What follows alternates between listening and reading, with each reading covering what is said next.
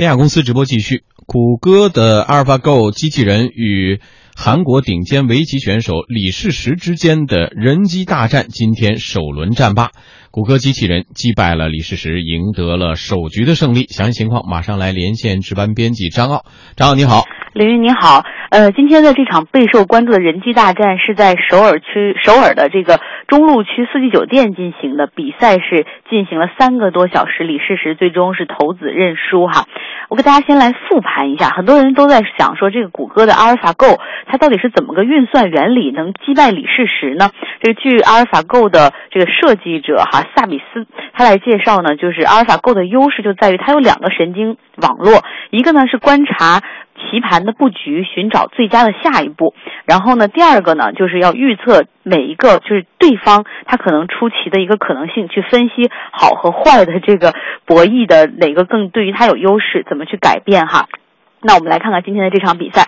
一开始呢，对于很多的职业棋手来说啊，他们喜欢用白棋，呃，来这个下，来选择白棋。但李世石却出人意料的呢，就选择了执黑先行，那用黑棋布局走出了一个新型。那显然一开始这个阿尔法 Go 就应对不佳，有些呃，就是比如说有些。表现不一不佳哈，那李世石呢？这个肯定是研究了这个电脑围棋的相关理论，得出了哈说这个电脑它在布局阶段可能不太擅长应对这种新型的推论，因为它更多的是依据概率在做一个计算。那这棋局也是证明了这一点，李世石是有备而来。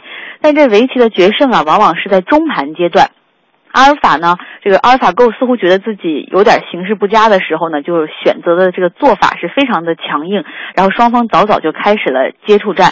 那这个呃，他的这个很多下法让在场观战的职业围棋运动员都感觉到有点惊讶，怎么会出这一招哈？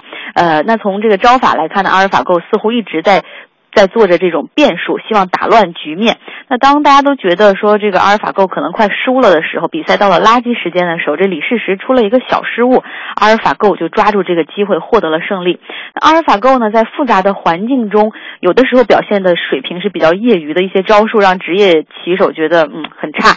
但是呢，他一直没有出现太大的失误。更重要的是啊，这机器还真的不受心态的影响，这可能是他今天取得呃胜利的一个关键。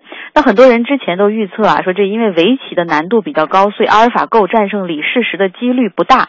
而且李世石之前也非常信心满满，说我肯定会五比零横扫这阿尔法 Go。结果这输掉首盘了，对于李世石来说影响可能会比较大。明天呢，他会和阿尔法 Go 展开第二局的较量哈。那我们来看看点评。尽管这阿尔法狗是赢得了首盘，但是我们看职业棋手却觉得淡淡的。像中国的围棋国手古力在观看的时候就点评说，这阿尔法狗的水平太业余了，呃，也就是一个业余的六七段左右。呃，但是实际上我们也看一下过去的这些年的人机大战，这个机器胜利的概率还是蛮高的。比如说 IBM 公司的那个深蓝机器人，它是一个超级的这个电脑，呃，重达一千二百。七十公斤，具有三十二个大脑，这个微处理器每秒钟可以计算两亿步。在一九在一九九六年二月份的时候呢，当时他首次挑战这个国际象棋的世界冠军卡斯帕罗夫，但是以二比四落败了。那九七年就是隔了一年之后改良过后的深蓝超级计算机以二胜一一一负三平是报仇了哈，成功战胜了世界冠军。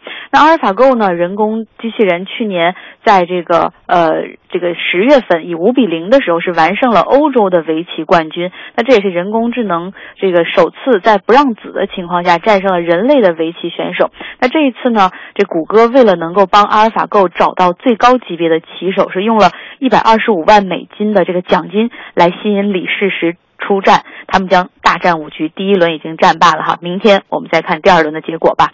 凌云，好的，谢谢张奥。